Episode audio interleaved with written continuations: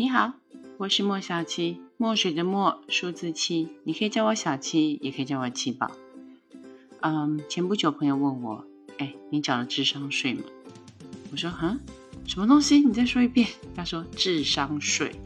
我说三个字听起来，嗯，我都知道你在说什么，可是合在一起不知道。他就说，哎，看你这个样子，肯定是缴了。然后呢，我实在不服气，我就上网去搜了一下。哦，其实又称低智商税，是网络流流行用词，在指购物时候缺乏判断能力，也就是低智商的表现。但背着大家引用引用，他已经把它从消费时候一腔热血，又或者是完全不过脑，然后追风的心情，演变成在生活方面。各式各样，只要是让人家觉得匪夷所思的、不过脑的、缺乏判断力所做出来的行为，都可以叫做缴智商税。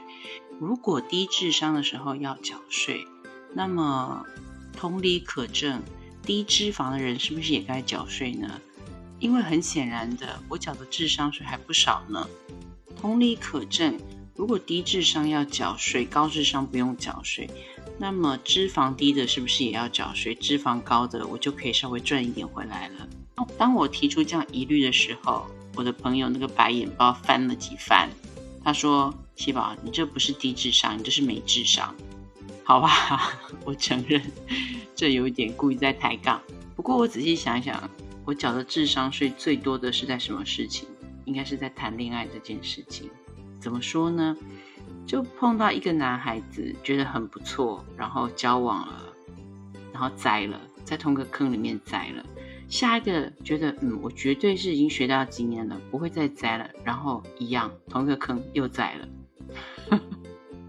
我曾经做了那个呃星座系列，十二星座前男友，嗯，虽然还没有做完，但是仔细想一想，十二星座前男友，嗯，几乎每一个都是智商税的代表啊。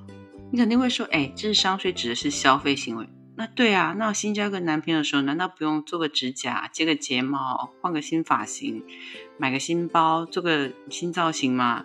然后呢，结果以为应该很顺利的，然后一直投资下去，到最后发现，啊，原来人家喜欢的不是这款，那不就智商税了吗？再加上除了实质上的金钱投资，那还有情绪上面的呢，还有精神上面的，还有感情上面的。这加起来数字还会小吗？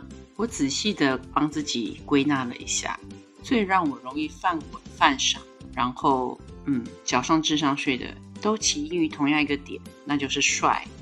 从十几岁早恋开始的帅，到二十几岁觉得成熟男人的帅，他当然是有区别的，有程度的差别，但万变不离其中，就是坏在那张脸上面。所以我能怪谁呢？这智商税缴的一点都不冤枉啊！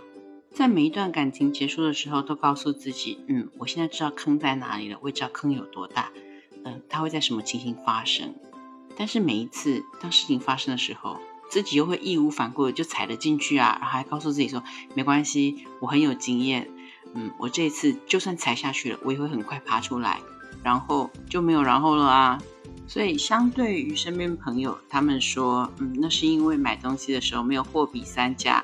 不晓得这个东西到底实用性在哪里，没有好好的事先阅读一下呃人家的评价，然后就下手买，买了之后呢，还因为贪便宜，所以买到那个绝对不能够退货的商品，那种才是真正的智商税。但我的例子也是啊，就你恋爱谈了，难道可以退货吗？可以请人家退给你吗？也不行啊。然后这还是自己愿意要跳进去的，所以，唉，智商税我真缴了不少。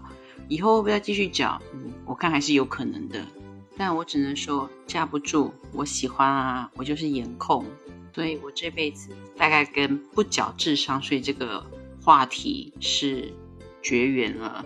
哎，千金难买姐乐意，就这样吧。